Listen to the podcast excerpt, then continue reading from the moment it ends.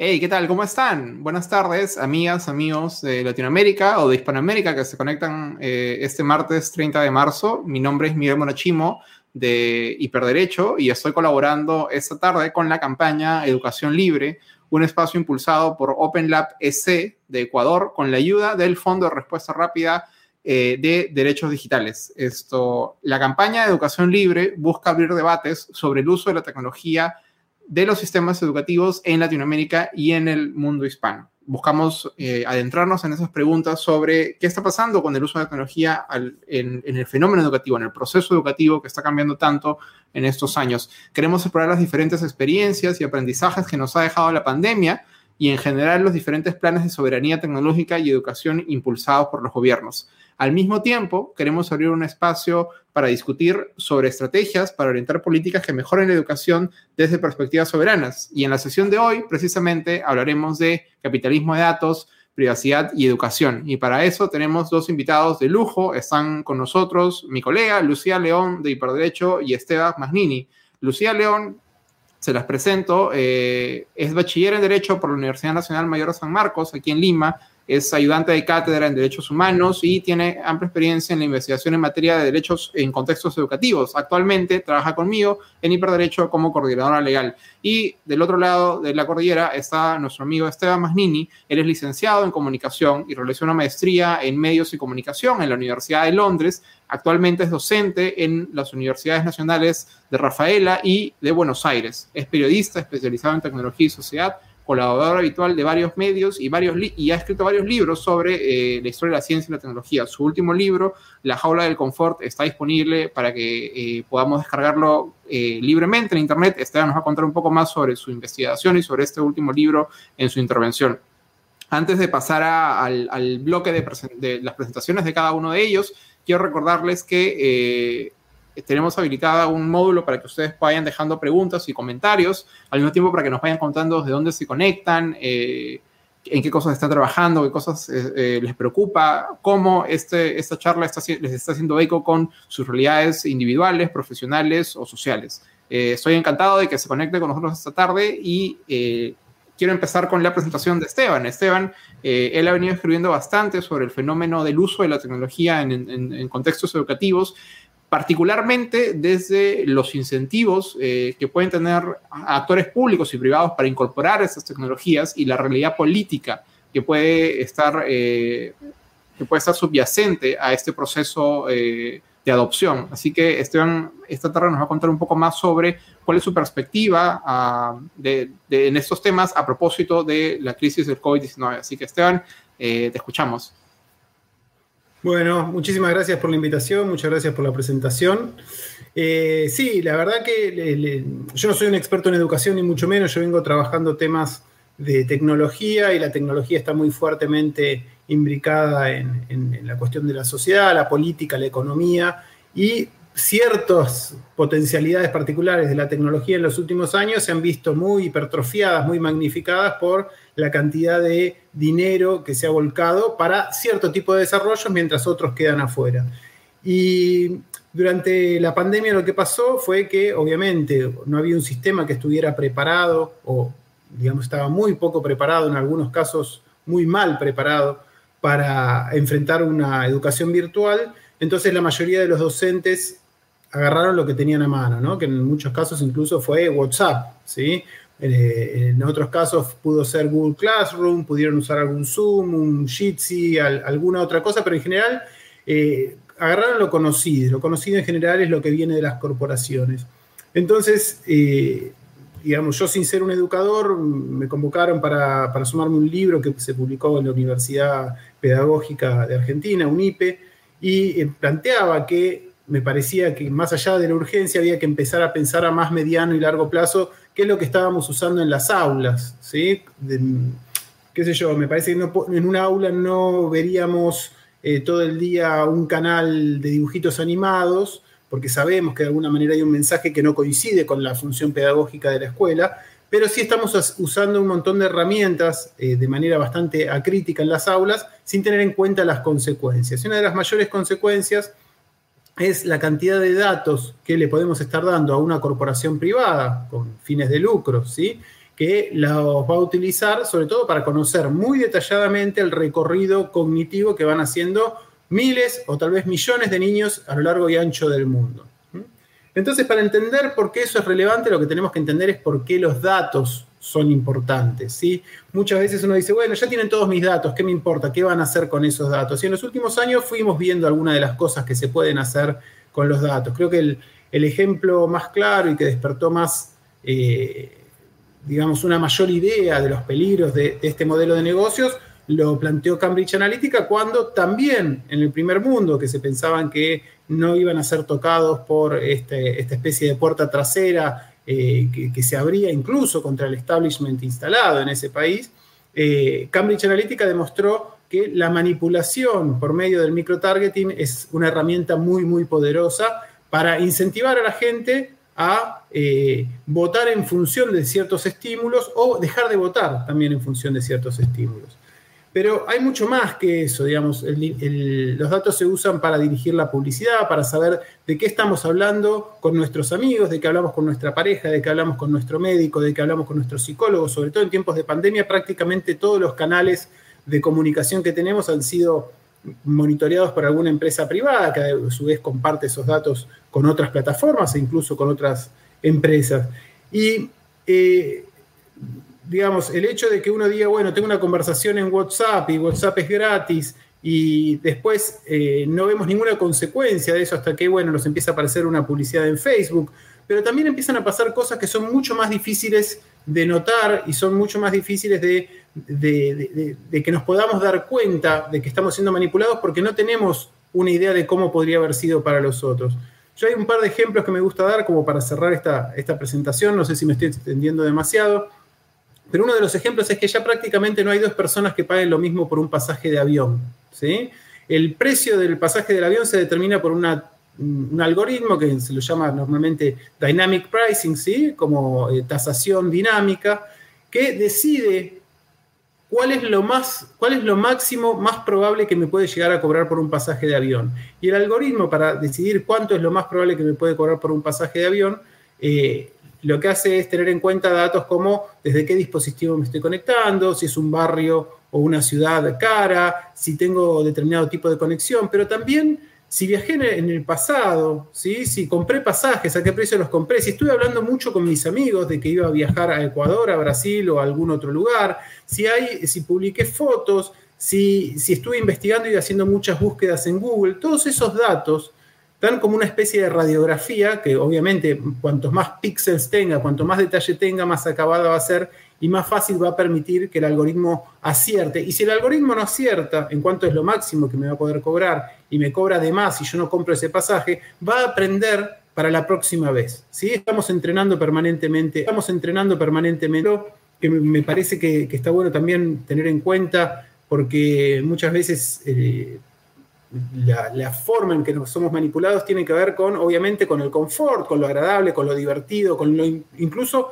con lo que me permite vincularme con mis amigos y con mi familia. Un ejemplo de eso es Pokémon Go, eh, lo explica muy bien en su libro Yoyana Zuboff, eh, La era del capitalismo de vigilancia, donde explica cómo en realidad había empresas como Starbucks o McDonald's que tenían un contrato con Nintendo, ¿sí? con, de Pokémon Company, para atraer a los clientes en los horarios en que ya estaban cansados de buscar Pokémones, que ya probablemente tuvieran hambre y demás, hacia esos espacios donde aparecían Pokémones y de esa manera podían vender una hamburguesa más o un café más. ¿Sí? De la misma manera que se nos atrae para que hagamos clic en una publicidad y la empresa que logra generar ese clic cobra una comisión por hacer eso, eh, de alguna manera ese juego estaba arreando a la gente, arreando a la gente para llevarla a estos lugares para generar un consumo y a partir de ahí generar una comisión. Entonces, es en ese contexto que tenemos que pensar qué herramientas usamos en el aula y a quiénes les estamos abriendo los datos de los chicos. Eh, y qué es lo que estamos haciendo. No solo estamos haciendo que esos chicos sean un poco más manipulables para venderles cosas, sino que también estamos haciendo que estas empresas conozcan muy detalladamente su proceso cognitivo y sepan, por ejemplo, si tienen algún tipo de problema en su desarrollo cognitivo, si son personas contratables en el futuro, si esto sería muy valioso para empresas de recursos humanos, saber quiénes son eh, más despiertos, quiénes son más rápidos, quiénes son más lentos, quiénes son, eh, digamos, más confiables, quiénes son más sistemáticos, quiénes tienen más talento. ¿Sí? Entonces, abrir la puerta de las aulas a las corporaciones me parece que tiene una serie de efectos secundarios que todavía no eh, tenemos demasiado claro y que sería bueno, sería fundamental que las autoridades que planifican sobre todo la educación tengan en cuenta este tipo de cosas. Bueno, no me extiendo más, como introducción ese es el planteo básico que, quería hacer. Muchas gracias, Esteban. Yo creo que en los últimos, los últimos años no era muy común pensar en, en cómo por distintos aspectos de nuestra vida iban portándose al espacio digital. Primero quizás fue nuestro trabajo, luego fueron nuestras relaciones sociales, nuestras relaciones afectivas, de pronto eh, también eh, cosas como nuestros, nuestras finanzas, nuestras relaciones con los bancos, y en todo momento siempre había este equilibrio, ¿no? O este desequilibrio entre lo que, la conveniencia a la que accedías y, el escenario de riesgo o el escenario de eh, la nueva situación en la que contextualizabas tus datos y exponías tu, tu información. Sin embargo, yo creo que es muy poderoso pensar en, estos últimos 12 meses, en donde forzosamente hemos tenido que, vivir distanciados y donde forzosamente hemos tenido que hacer esas transiciones al caballazo, esas transiciones de manera completamente eh, eh, espontánea, repentina, eh, y, y, todo lo que, lo que antes no estaba en línea, que ahora está en línea, que ahora sucede en línea, ¿no? O sea, tú has puesto el ejemplo de, de, no sé, las terapias psicológicas, eh, de, la educación, la consejería, tantas otras cosas que antes alguien podría decir eran aspectos no observados de nuestra vida o que de una u otra manera, si alguien no quería ponerlas en línea, no quería aportarlas a la virtualidad, podía no hacerlo, ¿no? Y ahora pareciera que es un escenario inescapable y en definitiva me, o sea, eh, me quedo mucho con esta, con esta idea que, que, tú decías, ¿no? Que finalmente se está introduciendo las, esto, eh, a las empresas, a las aulas, y de una u otra, otra, manera se está educando a los estudiantes a ser consumidores de la tecnología y se está perdiendo de vista que genuinamente ellos podrían ser protagonistas eh, de la tecnología también, ¿no? Esto, y para continuar ahondando sobre ejemplos en los cuales esto, en los cuales estamos viendo cómo la tecnología está metiéndose dentro del proceso educativo. Está también con nosotros esta tarde mi colega Lucía León, quien nos va a contar un poco de eh, cómo estamos viendo esto en Perú concretamente a nivel de la educación superior eh, y cómo la introducción de esto, ciertas tecnologías eh, está generando nuevos desequilibrios y nuevos escenarios de riesgo para el ejercicio de derechos en hombres y mujeres en nuestro país. Lucía, te escuchamos. Gracias, muchas gracias Miguel por la introducción. Sí, justamente el, tema un poco del que quería conversar hoy día era sobre una situación específica que se dio en la Universidad Nacional Mayor de San Marcos para el último, eh, para el último y más reciente examen de admisión. Y yo creo que este es un ejemplo bastante paradigmático de esta idea que tú mencionabas hace unos momentos sobre cómo la pandemia nos, eh, nos forzó a algo, ¿no? Cómo se está presentando una digitalización forzada y este caso es bastante interesante porque eh, en verdad cuando se iba a dar el examen de admisión, mejor dicho, cuando los estudiantes se inscribieron para el examen de admisión 2022, eh, todavía no conocíamos de la situación en la que, a la que se iba a llegar por la pandemia. Entonces, la, Organización Mundial de la Salud declara a la COVID-19 como, eh, como el origen de una pandemia probablemente la primera semana de marzo, si mal no recuerdo el 6 de marzo, y el examen de admisión de San Marcos era como el 14 y el 15. Entonces, eh, la gran pregunta era si, cómo y si es que se iba a poder dar ese examen eh, considerando la gran cantidad de gente que se inscribe. Y es este es un punto eh, bastante curioso porque, claro, este tema es incluso anterior a cómo se da la virtualidad en las aulas, porque estamos hablando de cómo se da para los filtros para llegar en las aulas y probablemente si eh, ahorita no tengo la, estadística más reciente del último año porque San Marcos no la ha publicado, pero la cantidad de gente que participa de los procesos de admisión es más o menos la misma cantidad de gente que eh, se matricula en la universidad, o sea, en toda la universidad. eh, y el año pasado fueron algo de 28 mil postulantes que se inscribieron con unas reglas del juego que luego cambiaron porque el examen se tuvo que suspender. Entonces, durante muchos meses hubo la gran pregunta de cómo se iba a poder dar el examen de admisión. Primero estuvimos en aislamiento social eh, obligatorio, luego se fue levantando la cuarentena, pero no se podían dar aglomeraciones y finalmente en, en agosto del año pasado se decide optar por un examen virtual, ¿no? Eh, entonces la gran pregunta que para todos surgió aquí era cómo se iba a llevar a cabo este examen virtual, con qué garantías de seguridad se iba a dar. Evidentemente ya de la parte de los postulantes hubo un amplio rechazo a esta modalidad de examen por la preocupación también de otro tema que está muy ligado con esto, que es el tema de la brecha digital, ¿no?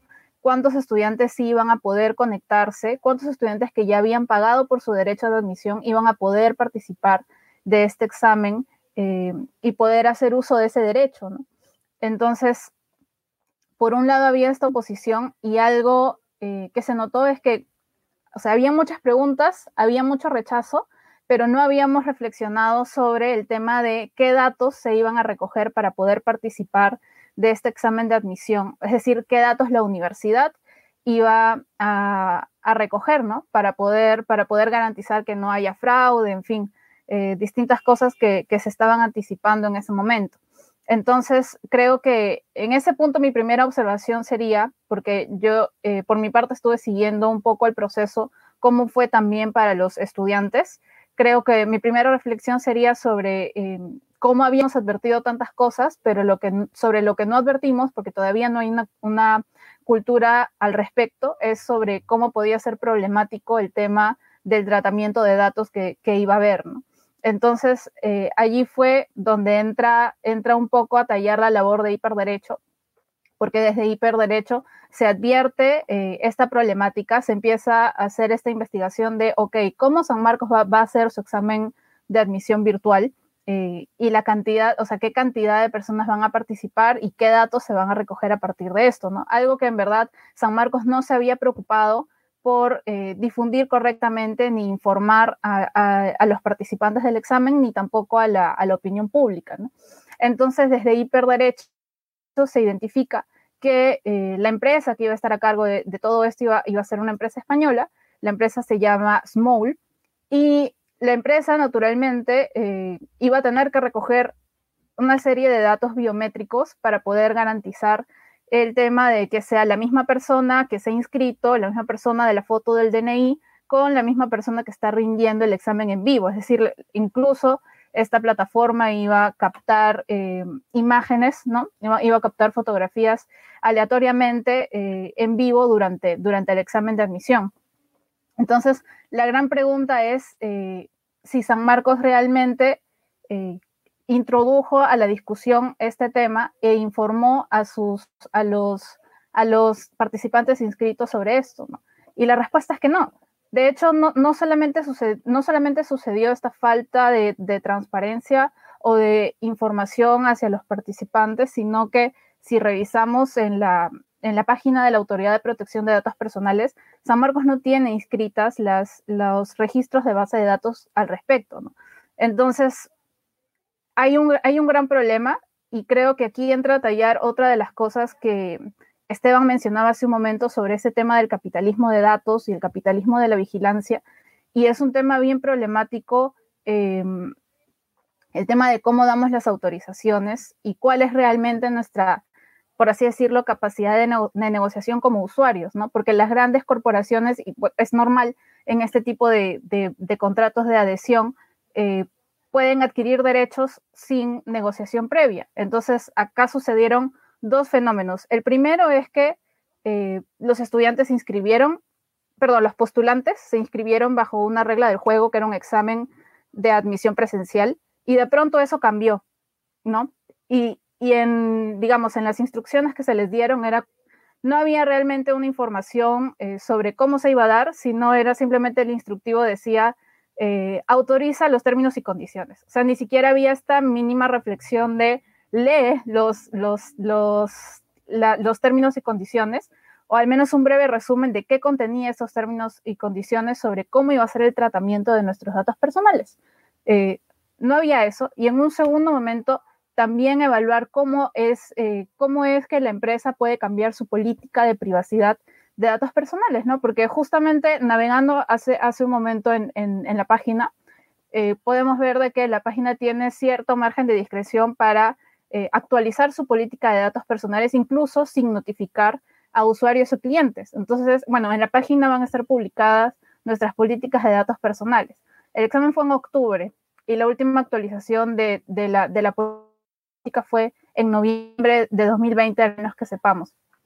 Entonces, es, este creo que es uno de los temas que nos llama a reflexionar sobre en qué medida somos conscientes de qué datos estamos otorgando, de si sabemos o no cómo van a ser tratados, pero sobre todo de qué, o sea, de qué respaldo institucional o qué conocimiento hay sobre eso por parte de las instituciones, ¿no? Porque posiblemente los postulantes no estén o no, no hayan estado tan involucrados eh, con esta temática, pero creo que San Marcos, siendo la primera universidad de, América y teniendo la, gran cantidad de estudiantes y postulantes que tiene, eh, tenía esa responsabilidad, ¿no? Tenía esa responsabilidad de haber indagado en qué consistía y de haber trasladado eso a los postulantes, o en todo caso haber pensado en otras medidas que sí respeten la, nuestra, nuestra normativa en materia de protección de datos personales, por ejemplo, haber registrado su base de datos.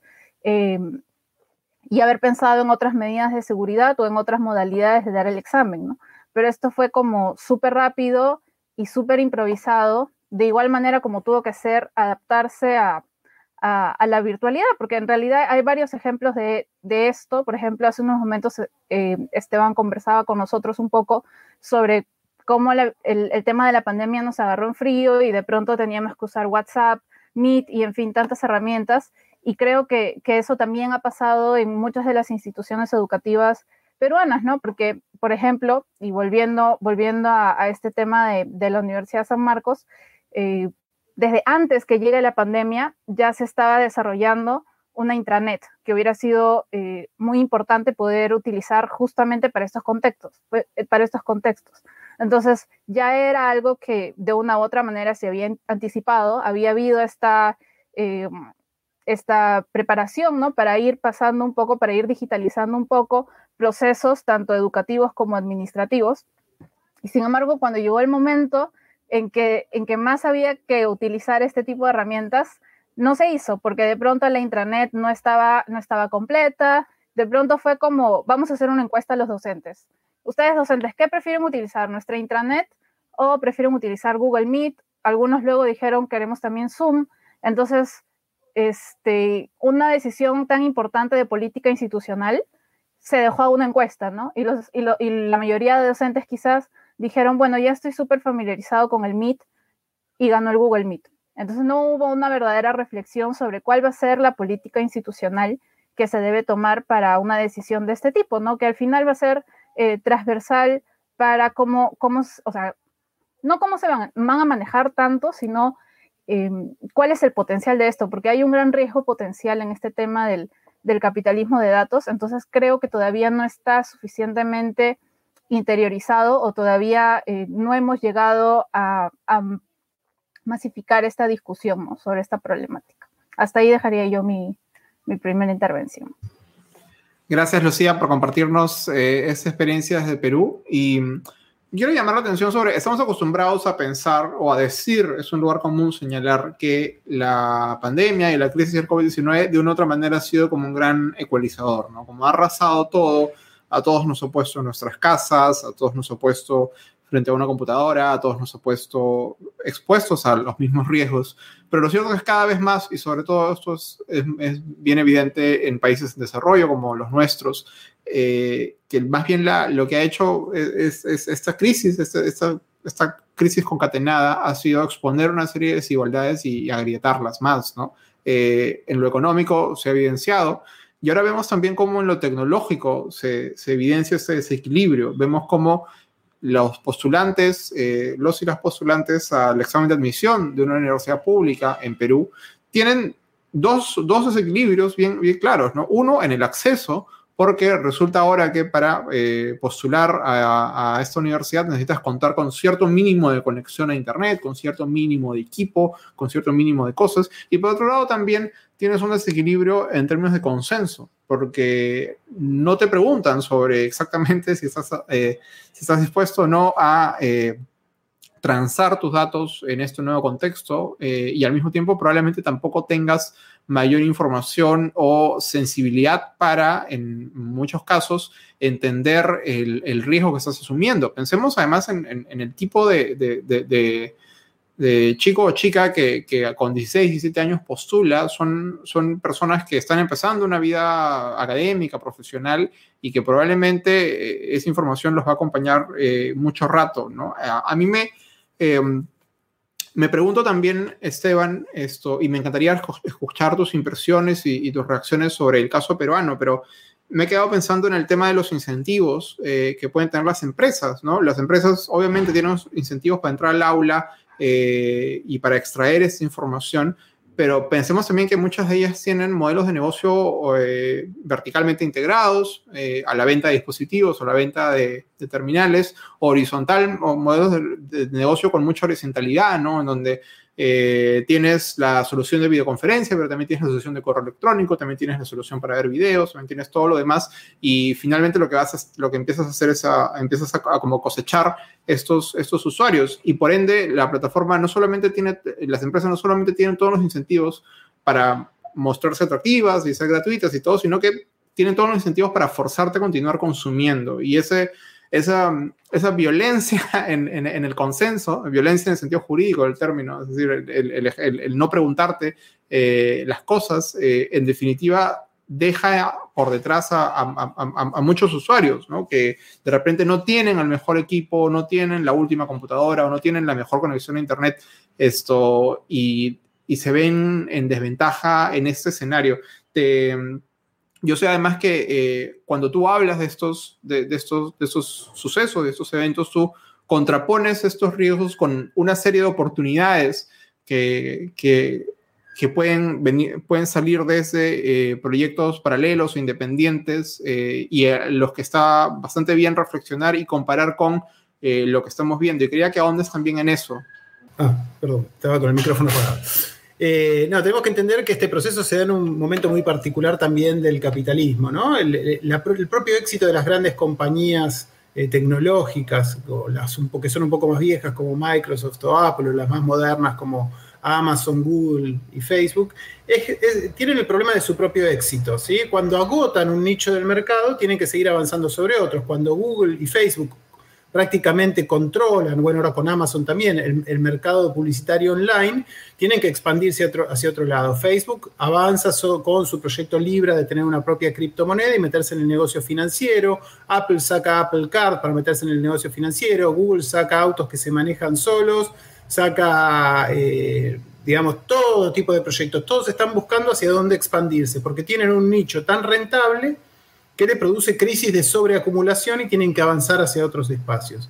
En ese sentido, en los últimos años, la tentación por entrar en los mercados de salud y educación, donde hay presupuestos nacionales muy altos, es enorme.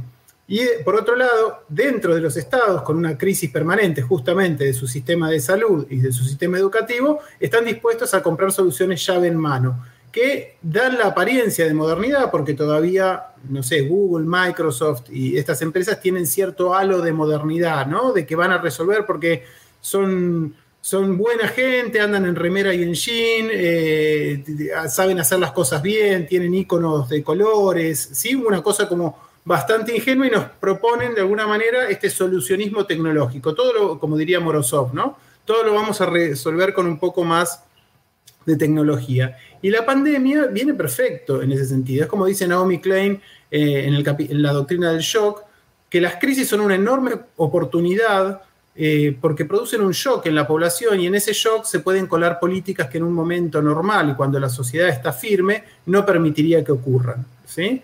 Entonces vienen con todas, con todas estas soluciones para, resolver esta, esta crisis que se produce en el aula y como no hay una gran discusión eh, acerca de soberanía tecnológica. Bueno, un concepto que es difícil de definir, pero entendido en una manera laxa, la idea de soberanía tecnológica, la idea de que tenemos que proteger los datos de nuestros ciudadanos, que no alcanza con decir que, bueno, los ciudadanos firmaron condiciones de uso con Facebook, por lo tanto Facebook tiene derecho a quedarse con esos datos, pero yo lo comparo, por ejemplo, con lo que pasa con los medicamentos. Para que un medicamento se venda en una farmacia, tiene que estar comprobado que no le va a hacer daño a los, a los ciudadanos de un país. Hay una responsabilidad por la salud de los ciudadanos. En cambio, parecería que lo que entra por fibra óptica siempre va a ser bueno y el, Estado no tiene ninguna responsabilidad en proteger a sus ciudadanos sobre las eventuales consecuencias de entregar datos que los ciudadanos desconocen razonablemente. No puede ser una,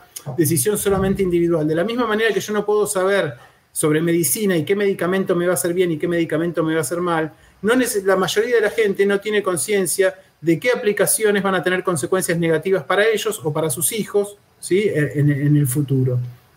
Entonces, ahí, hay una responsabilidad del Estado que el Estado tiene que asumir con muchísima dificultad por varias razones. Porque hay un lobby que es feroz, ¿sí? Eh, eh, para que cada vez que hay un intento por sacarse de encima las corporaciones, aparezcan subsidios, aparezcan licencias rebajadas, aparezcan nuevas promesas y, demás.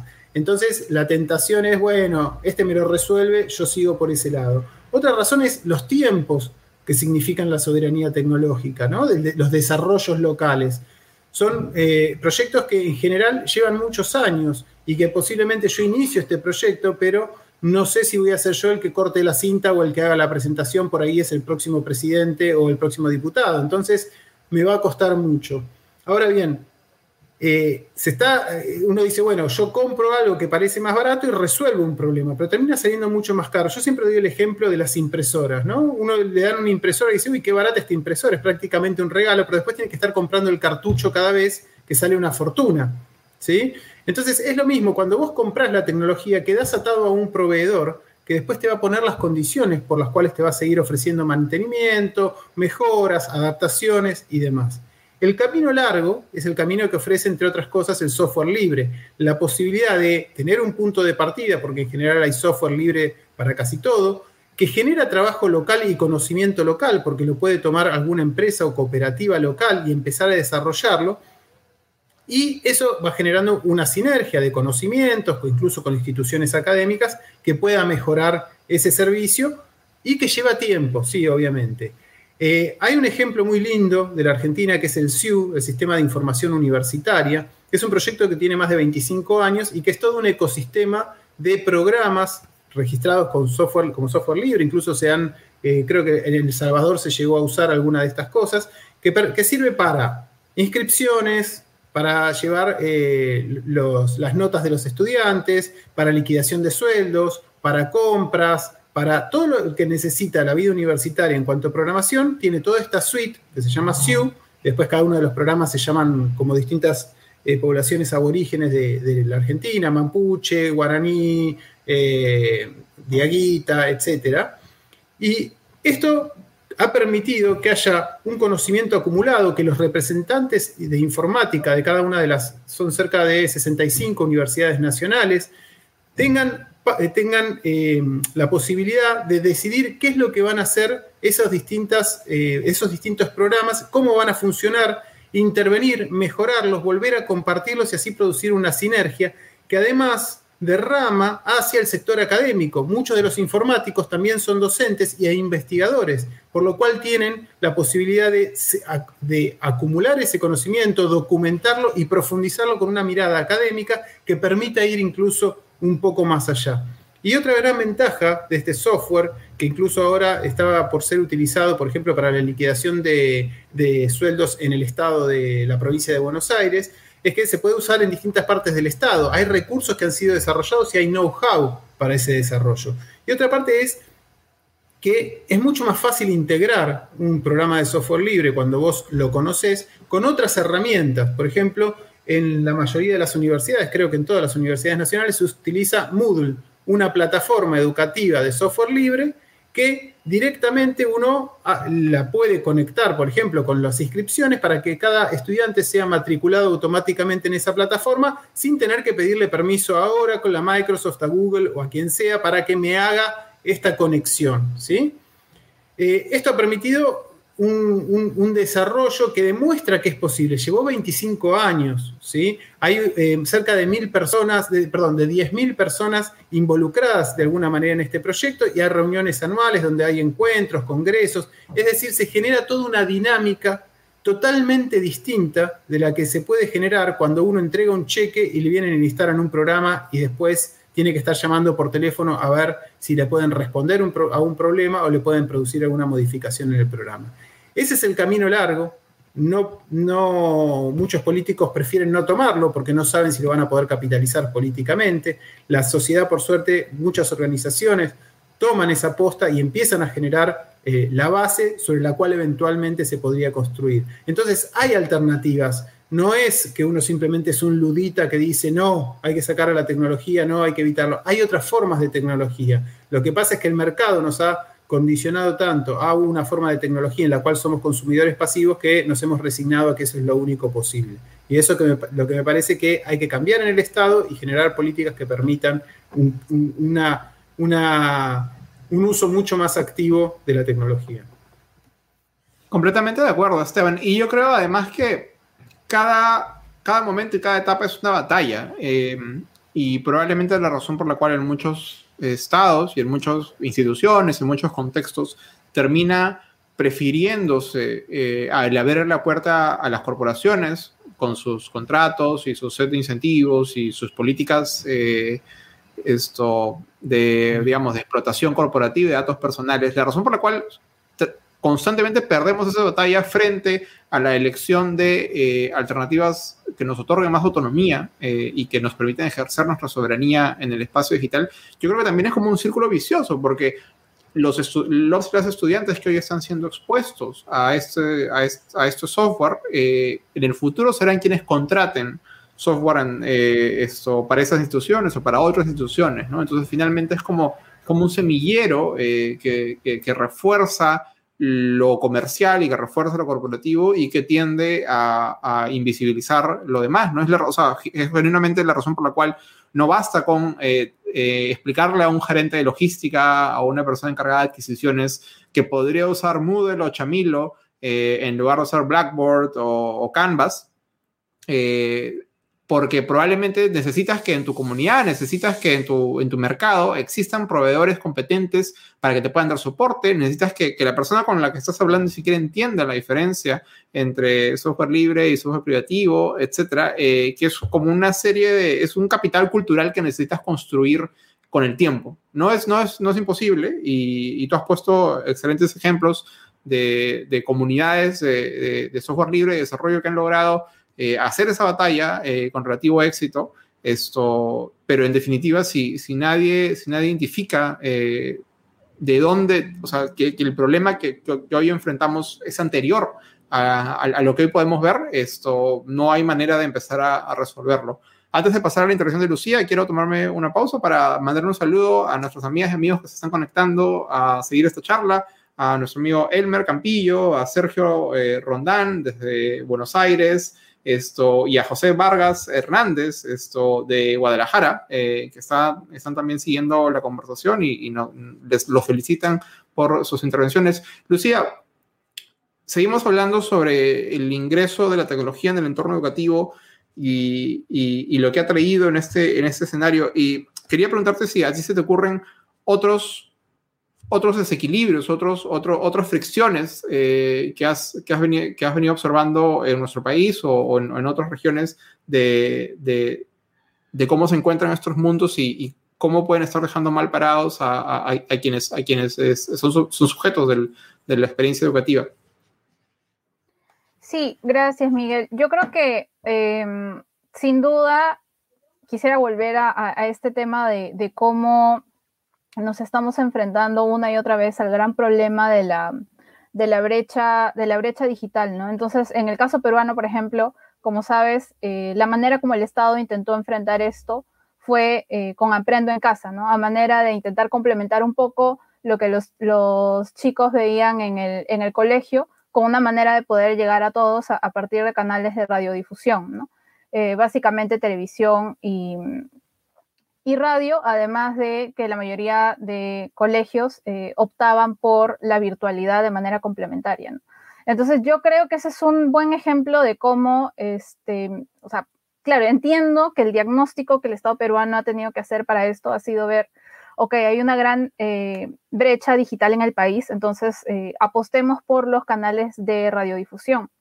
Pero creo que también se perdió una buena oportunidad para que desde el Estado se pueda eh, tomar las riendas de esto. Por ejemplo, hace unos momentos Esteban nos compartía un poco algunas reflexiones sobre cuál es, cuál es la responsabilidad del Estado y qué rol está asumiendo en esta problemática de cómo se manejan los datos. Yo personalmente todavía no estoy tan segura o no tengo una respuesta de en qué medida el Estado podría, por ejemplo, regular, pero creo que una, una buena opción está del lado de las políticas, ¿no? Entonces, qué importante hubiera sido, por ejemplo, que, que el Ministerio de Educación hubiera optado por hacer uso o hacer uso de la legislación que hay para el tema de, de software, de software libre, ¿no?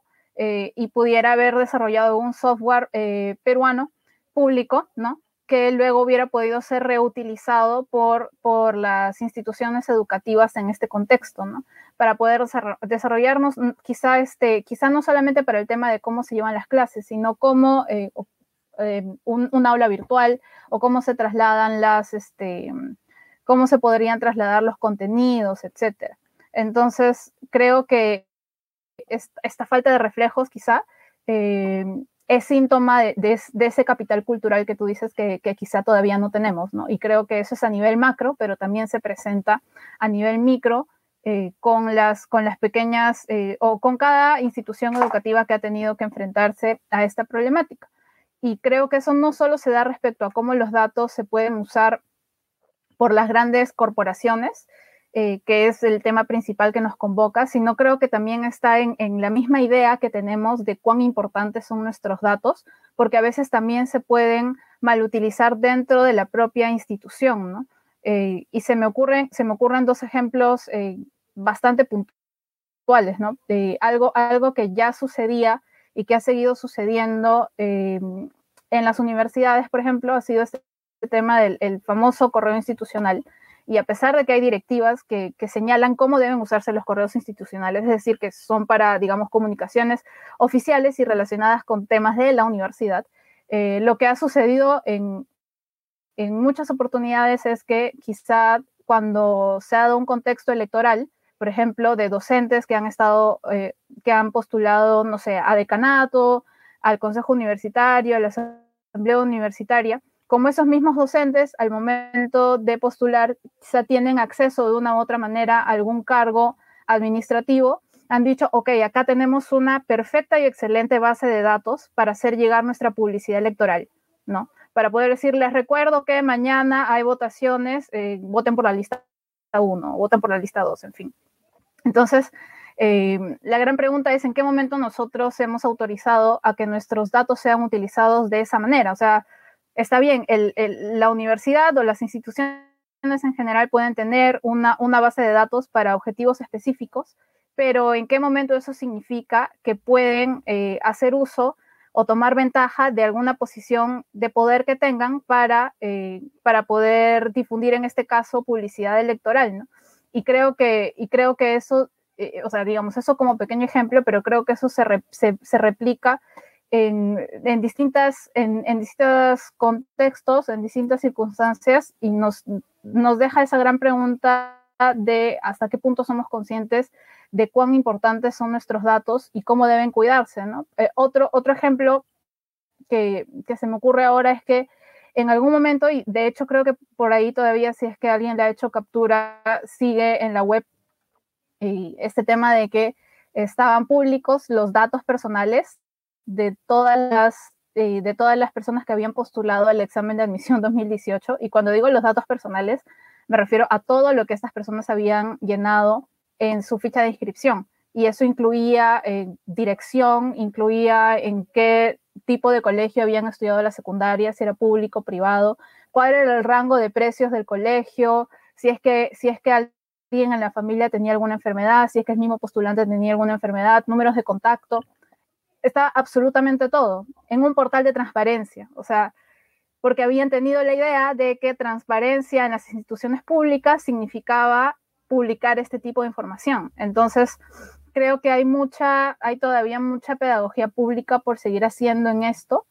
Y, y, no sé, creo que quizá, ah, y digamos, tomando esta idea del shock eh, y, de, y, de, cómo la pandemia nos agarró este, a todos en frío, creo que es una buena oportunidad para al menos ir eh, discutiendo sobre en, qué medida eh, podemos empezar a, hablar sobre esto en nuestros currículos. No necesariamente digo que, ok, mañana va a haber un curso sobre alfabetización digital, pero sí al menos empezar a, crear esa conversación sobre cómo poder educar en esto. Así como, digamos, como un ejemplo un poco anecdótico de algo que revisábamos este, eh, hace algunas semanas, por ejemplo, em, hubo cierta, eh, digamos, algunos congresistas presentaron un, proyecto de ley eh, para intentar regular las redes sociales sin entender cómo funcionaban. Y este proyecto de ley era un, prácticamente un plagio de otro proyecto de ley que se había presentado en Colombia.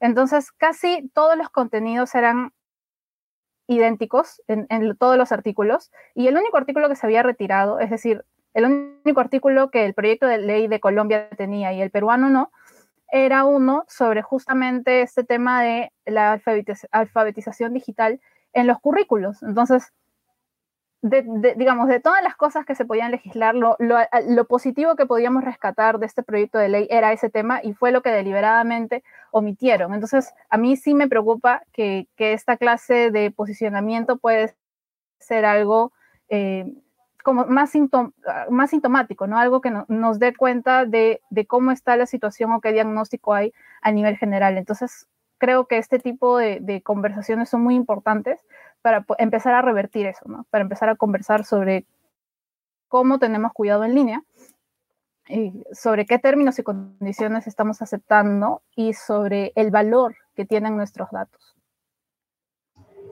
Gracias, Lucía. Y em, yo no, a mí me, me, llama mucho la atención eso que, que tú dices, ¿no? En, en, en, muchos lados, en Perú, que, que, es el medio que conocemos mejor, pero estoy seguro que, que en, muchos otros sitios se habla mucho de educar a las chicas y los chicos en tecnología, de introducir tecnología desde, desde los primeros años de aprendizaje, de todas sus ventajas. Pero claro, ¿no? A menudo, casi siempre se trata de educarlos a, a enseñarles a poner YouTube eh, eh, y darle play a las cosas. Esto y muy pocas veces en, introducir eh, en, estos públicos competencias que, probablemente les son muy cercanas y, que, que, que les, les, llamaría muchísimo la atención.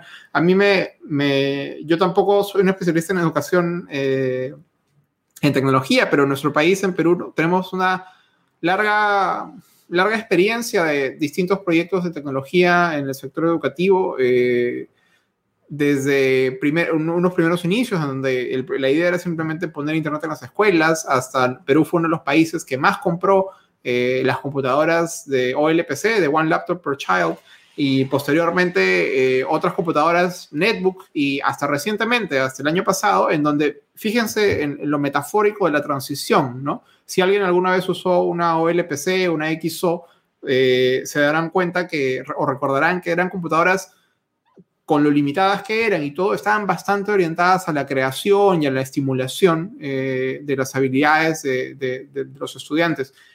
Hoy por hoy, eh, de lo único que se habla cuando se habla en Perú de invertir en, tecnología para las escuelas, es, se habla de repartir tablets, ¿no? Tablets que probablemente sean, eh, no sé, tablets como las que, el gobierno ha comprado un montón para hacer el voto electrónico, esto, o sea, tablets probablemente de algún proveedor coreano, que ya viene todo metido ahí, que simplemente es para poner play, play a todas las cosas, en donde genuinamente la posibilidad que tiene un estudiante de interactuar con una tablet es, es abiertamente distinta de la que tiene un estudiante de interactuar con una, una netbook, una computadora más pequeña, ¿no? Y yo creo que ahí hay una, hay, eh, hay algo que estamos dejando de ver en, diversos espacios, ¿no? Eh, y quería, quería aprovechar, eh, Esteban, para que, para que nos cuentes un poco más eh, de la las investigaciones que estás haciendo y, que aproveches para, para invitar a, quienes nos están viendo en este momento a que, a que consulten tu último libro, en donde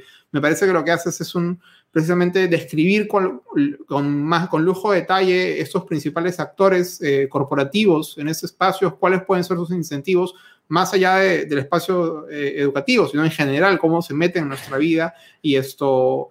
Y lo que quería preguntarte era si es que tú crees que una alternativa clara y, y ha quedado puesta sobre la mesa es la introducción progresiva de esto instrumentos o, herramientas sustentadas en que le den más autonomía y eh, soberanía a las personas. Pero si tú crees que también hay un espacio para la introducción del pensamiento crítico sobre tecnología, así estemos usando Google y YouTube como estamos usando ahora mismo, así estemos usando Facebook, así estemos usando Zoom o lo que sea, ¿no? O sea, tú has mencionado hace rato que no se trata de ser un ludita, no se trata de ser una persona que va diciendo, ah, pero es que como esto yo no lo uso o esto sí lo uso, etcétera, sino se trata más bien como de entender exactamente qué es lo que estamos haciendo, pero eso parece un nivel de educación y un nivel de, de, conversación bastante sofisticado. Y si tú crees que, que, la escuela o nuestros círculos sociales son un espacio en donde se pueden introducir esos debates. Perdona si son muchas preguntas juntas. bueno, trataré de ordenar y responder la, mayor parte posible. Sí, eh, lo, que, en el libro lo que yo trato de mostrar es cómo algo que nace como un modelo de negocios tiene toda una serie de efectos secundarios porque eh, va concentrando, ¿sí? al ponerse como intermediarios unas pocas empresas por los efectos de red, es decir, la tendencia natural al monopolio, la tendencia natural a que uno vaya a la aplicación que tiene más choferes, eh, a la que tiene más repartidores cuando quiero pedir una pizza, la tendencia a ir a la red social donde están más de mis amigos y demás, van haciendo que esas empresas vayan teniendo cada vez más poder como intermediarios, vayan acumulando más datos y esto va a tener consecuencias a nivel económico, ¿sí? prácticamente en, cualquier eh, nicho en el que, económico en el que se metan van a producir una disrupción, pero también empieza a tener efectos a nivel social, ¿sí?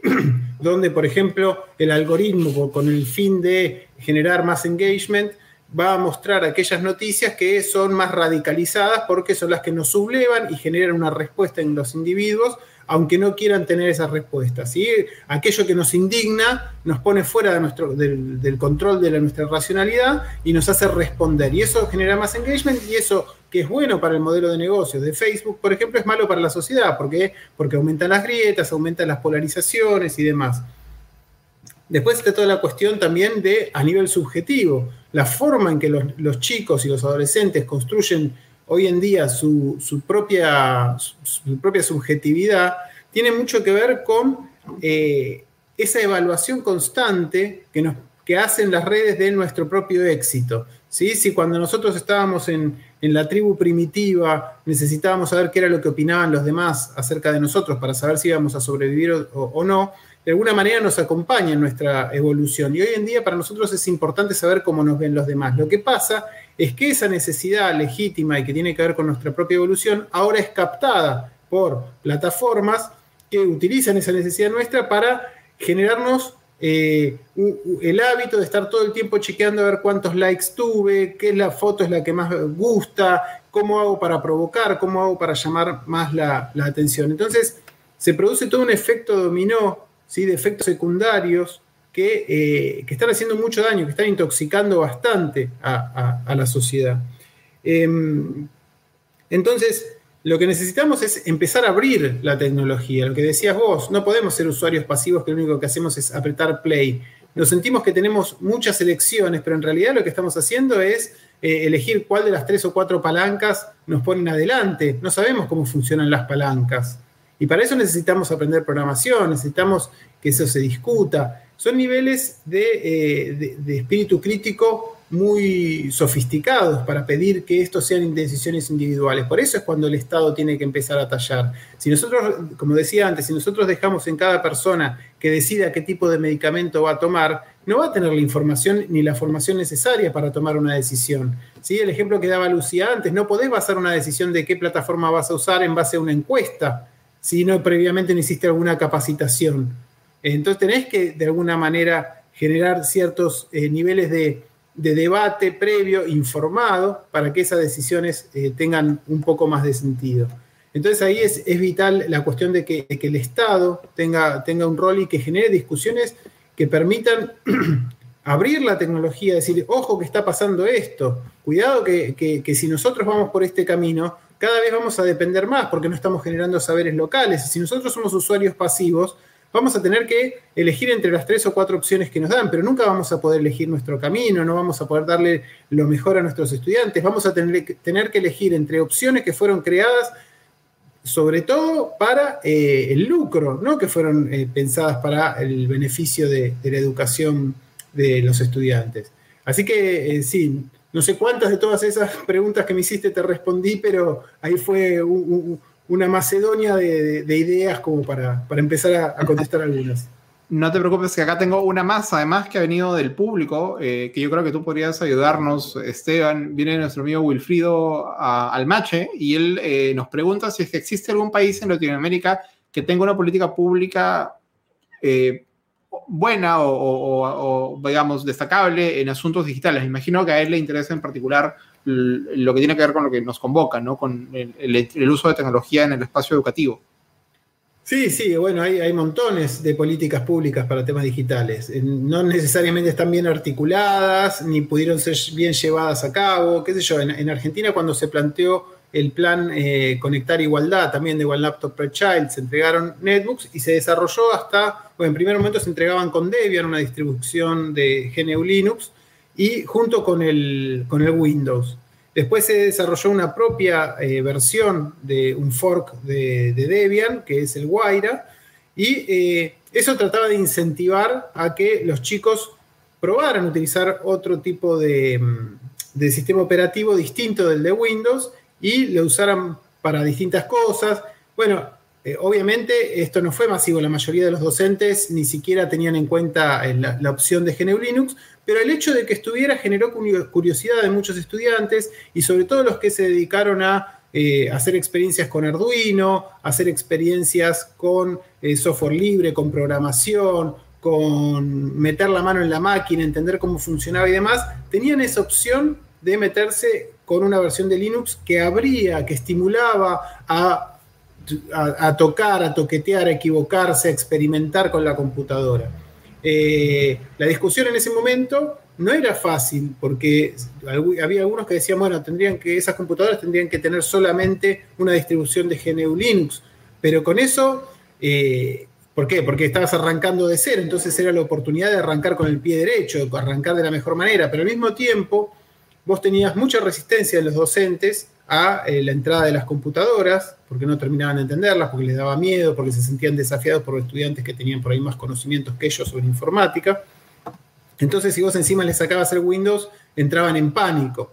Entonces necesitas un acompañamiento. Entonces no es solamente una política, es una política que tiene que reconocer el territorio, tiene que reconocer eh, los actores con los cuales estás actuando, tenés que tener eh, eh, un gran apoyo para que esas políticas den sus frutos y para dar capacitaciones, para dar acompañamiento. Bueno, todo eso obviamente se hizo en alguna medida, algunos dirán que es un fracaso total, otros dirán que lo que se logró fue un éxito total, pero eh, hay que acompañar de todo eso. Eh, ahora, por ejemplo, en Argentina es interesante, se está discutiendo la posibilidad de tener una nube que ofrezca servicios al sector privado y al sector público para alojar los datos en la Argentina, ¿no? Esta cosa ridícula de que prácticamente todo lo que hablamos en América Latina tenga que pasar por Miami, porque ahí está el Internet Exchange Point, ¿sí? Eh, que no haya un enlace directo entre ustedes y nosotros, para que podamos hablar sin pasar por los Estados Unidos, lo cual además hace que sea legal ver todo lo que circula a través de, porque somos extranjeros, entonces no tenemos el derecho ni siquiera a esa privacidad. Entonces hay muchas cosas para hacer, eh, yo creo que la soberanía tecnológica es como el horizonte, cuando uno se acerca se vuelve a alejar, ¿sí? nunca, nunca estamos más cerca, pero hay que ir avanzando y hay que ir en ese sentido y es muchísimo lo que hay que hacer en ese sentido. Sí, gracias. Siempre, eh, solo para complementar mm, a la pregunta de Wilfrido, siempre que, escucho a especialistas hablar estos temas, eh, muchos mencionan también la experiencia uruguaya ellos tienen hace varios años el, plan Ceibal, que aparentemente siempre es celebrado por, por, muchos académicos, por, por, digamos, la manera en la que ha incorporado la tecnología en las aulas. Así que por ahí, si buscas más de eso, estoy seguro que puedes encontrar estudios propiamente. Tenemos otra pregunta. Eh, Una cosita cortita, te digo, el, el, plan Ceibal hace unos años llegó a un acuerdo con Google, se dejaron de entregar computadoras y se empezaron a entregar Chromebooks, lo cual es tremendo, digamos. cambio, pero nuevamente yo creo que es esa, es esta, esa pérdida de la inocencia, ¿no? En donde, claro, o sea, tienes esta idea que finalmente para ellos nunca fue de eh, empoderar probablemente o, de desarrollar capacidades críticas, sino fue simplemente desarrollar capacidades de inserción profesional, desarrollar capacidades, no sé, de competencias eh, tecnológicas. Entonces dijeron, bueno, ¿para qué más, no? O sea, sí, es, es, es una pena, pero al mismo tiempo, en, o sea, claramente si, si los indicadores que estás optimizando son, son esos, tiene todo el sentido del mundo, ¿no? El problema es que, claro, si desde un punto de vista de política pública, esos deberían ser los únicos indicadores que intentamos optimizar. Esto, em, tenemos una segunda pregunta. Esta viene de nuestro amigo Fray Luna desde eh, Colombia y él hace una pregunta un poco em, de pensamiento paralelo. Él dice, eh, parte de la reflexión de que muchas formas de software libre, eh, muchos programas de software libre actuales imitan o, o, compiten directamente en funciones y en propuesta de valor con esto, otro software privativo, ¿no? Digamos, eh, LibreOffice se plantea como una alternativa o un standing replacement de Microsoft Office o Moodle como Blackboard. Eh, él nos pregunta qué, qué, qué, opinan, qué opinan ustedes de la posibilidad de que el software libre no necesariamente ande perpetuando las prácticas educativas eh, de, de, las tecnologías privativas, sino que esto nos obliguen a repensar el aula, los espacios y las prácticas educativas propias, ¿no? Esto, como ejemplo, visibilizando comunidades de práctica, introduciendo narrativas de datos, robótica, la Internet feminista, ciudadanía digital, etc. Como la pandemia las tecnologías libres y críticas también pueden abrir esas grietas y posibilidades, ¿no? Eh, no sé eh, si alguien quiere responder esa pregunta. No sé si alguien tiene una respuesta a esta pregunta en el mundo. No, yo no creo que sea que se imita. O sea, GNU Linux está basado en Unix. Eh, Moodle es mucho más que Blackboard. Moodle está permanentemente renovado y en todas las universidades lo van toqueteando y lo van mejorando de acuerdo a sus necesidades particulares. Y no creo que lo hagan imitando a Google Classroom. LibreOffice, sí. no creo que terminen poniendo las stories a, LibreOffice. Claro, exactamente. Cosas que sí hacen en el Edmodo o en otras plataformas. ¿Por qué? Porque Moodle no es un proyecto lucrativo, digamos, es un proyecto de, educación. Eh, LibreOffice sí, pero bueno, también qué es lo que pasa. Microsoft marca, eh, tiene el poder de marcar qué es lo estándar. Si vos te alejás y haces algo totalmente distinto, nadie te va a entender, te vas a quedar solo. Entonces, eh, sí, LibreOffice va a competir ahí directamente a algo que ya existe, que está instalado como lo natural, lo normal y el sentido común. Entonces creo que tenés que ir negociando y tampoco nos olvidemos que Microsoft le está pagando a los mejores cerebros, a los mejores programadores, a los mejores diseñadores para pensar respuestas. Entonces, tomar de alguna forma ese modelo tampoco es tan equivocado si vos lo tomás, tomás aquellas cosas que son funcionales a tu proyecto. Y yo creo que también hay una mimética de vuelta, ¿no? Eh, hay muchas cosas que surgen del software libre que luego son incorporadas en el software privativo, a, a, veces como una copia directa y a veces simplemente porque la biblioteca lo permite, la biblioteca de código lo permite, se incorpora directamente. No todos quienes usamos WhatsApp eh, utilizamos eh, las bibliotecas de cifrado que desarrolló OpenWhisper para Signal y que Signal le permite usar a WhatsApp porque Signal lo desarrolló bajo software libre, ¿no? Entonces ahí tienes, hoy por hoy, WhatsApp, nos guste o no nos guste, a mí particularmente me parece feo, pero esto es la plataforma de mensajería instantánea cifrada de extremo a extremo más popular del mundo. Y, es, y si hace 10 años alguien nos hubiese explicado que iba a haber una plataforma de, mensajería instantánea cifrada de extremo a extremo y que iba a ser legal y que le iba a promover una de las principales empresas más grandes del mundo, nadie, nadie hubiese creído esa, esa tesis. Y hoy en día existe en parte porque el software libre ha desarrollado esta cosa maravillosa y, lo ha, logrado meterse ahí como, como la gema dentro de esa, de esa cosa. Eh, hay, hay, hay, yo creo que hay mucho aprendizaje cruzado, pero es cierto, y, y, sí sintonizo con, con, lo que hizo Fray, es que, que esto, que nuevamente, ¿no? O sea, estamos hablando de tecnologías que se hacen en el norte y que, que replican ciertas realidades y ciertos contextos y que intentamos incorporar acá eh, y a menudo quizás eh, estamos fallando en, cerrar algunas, algunas necesidades y algunas en capturar cierto valor. ¿no? Esto, estamos llegando casi al, al, final de esto, pero quería ofrecerles unos minutos finales para, para que nos cuenten esto, sus reflexiones finales, que nos cuenten cómo podemos seguir el trabajo que hacen ustedes, que hacen sus organizaciones, y de repente empezamos con Lucía. Sí, gracias, Miguel. Eh, bueno, igual nuevamente agradecer el espacio. Eh, ya, ya por ahí han estado poniendo los comentarios un poco cómo va a continuar este, este ciclo de conferencias que creo que es un espacio muy importante para poder continuar eh, con este tipo de conversaciones. Em, antes conversábamos sobre el, sobre el capitalismo de datos, mañana y, y, en las fechas sucesivas se darán otras conversaciones que igual es necesario introducir sobre el rol que la tecnología está teniendo hoy por hoy en nuestras sociedades, ¿no?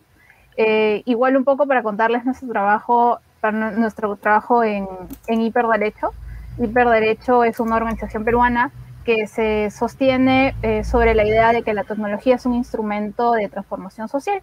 Entonces nuestro trabajo está orientado también al ejercicio de nuestros derechos en contextos digitales.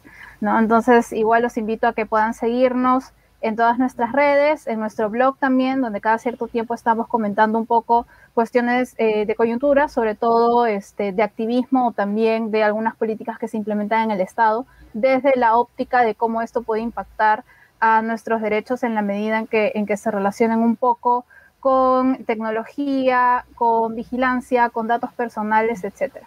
Gracias.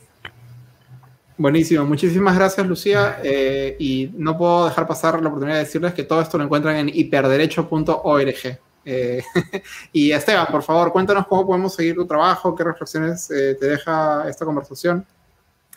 Sí, me, no, me parece que es interesante que nos hayamos podido poner a, pensar en, estas cuestiones en un momento de, un tsunami que ha cambiado la vida de todos. Eh, me acordaba recién de la frase de Satya Nadella, el CEO de, Microsoft, quien decía muy contento en abril de 2020 que en dos meses se había, logrado eh, digitalizar la vida de las personas, lo que normalmente les llevaba dos años, ¿no? Y ellos estaban muy contentos de, que eso fuera así. Eh, bueno, mm, hay alternativas para lo que necesariamente tiene que ser digitalizado, sobre todo en el momento de la pandemia, y, bueno, eso es lo que está bueno que vayamos pensando y no, sigamos comprando espejitos de colores una vez más como, como se ha hecho durante tantos siglos. Y con respecto a, mi trabajo, bueno, no, no, estoy en una organización, soy, soy docente de, un par de universidades y soy periodista, sobre todo, investigo más que como académico, investigo como periodista, voy saltando de tema en tema y cada tanto organizo las cosas en, en un libro con una mirada un poco más amplia, siempre desde la divulgación científica que es de donde, de donde vengo. Y todo lo que vengo trabajando lo publico en mi blog, que es estebanmañani.com.ar y ahí está, entre otras cosas, el libro que mencionabas antes, La jaula del confort, que tiene una licencia Creative Commons, así que se puede descargar y se puede leer sin por eso transformarse en un pirata de parche negro. ¿sí? Así que bueno, muchísimas gracias por la invitación y ha sido un placer. Muchísimas gracias, Lucía, Esteban. Eh, yo me he divertido mucho conversando con ustedes esto, y quiero agradecer a las personas que han estado siguiendo esta transmisión en vivo por acompañarnos en este espacio. No se olviden que mañana miércoles 31 de marzo y el jueves 1 de abril continuará este ciclo eh, de conversaciones. Eh, tendremos eh, el siguiente tema que, se abordará es, está muy relacionado con lo que acabamos de conversar, ¿no? Se, se, aborda la pregunta sobre si es posible aprender a programar en la infancia. Y para eso estarán con ustedes expertos y expertas en el tema, tanto el 31 como el 1 de abril a las 16 horas, a las 16 horas UTC-5, hora de Ecuador, hora de Lima, hora de Colombia. Así que eh, Miguel Monachimo está muy agradecido también de eh, esto, de, haber, de que me hayan permitido moderar este espacio. Espero que estén todos muy bien. Les mando un abrazo muy grande y esto, quienes tengan feriado esta semana, aprovechenlo para descansar. Eh, cuídense mucho y nos vemos. Chao, chao.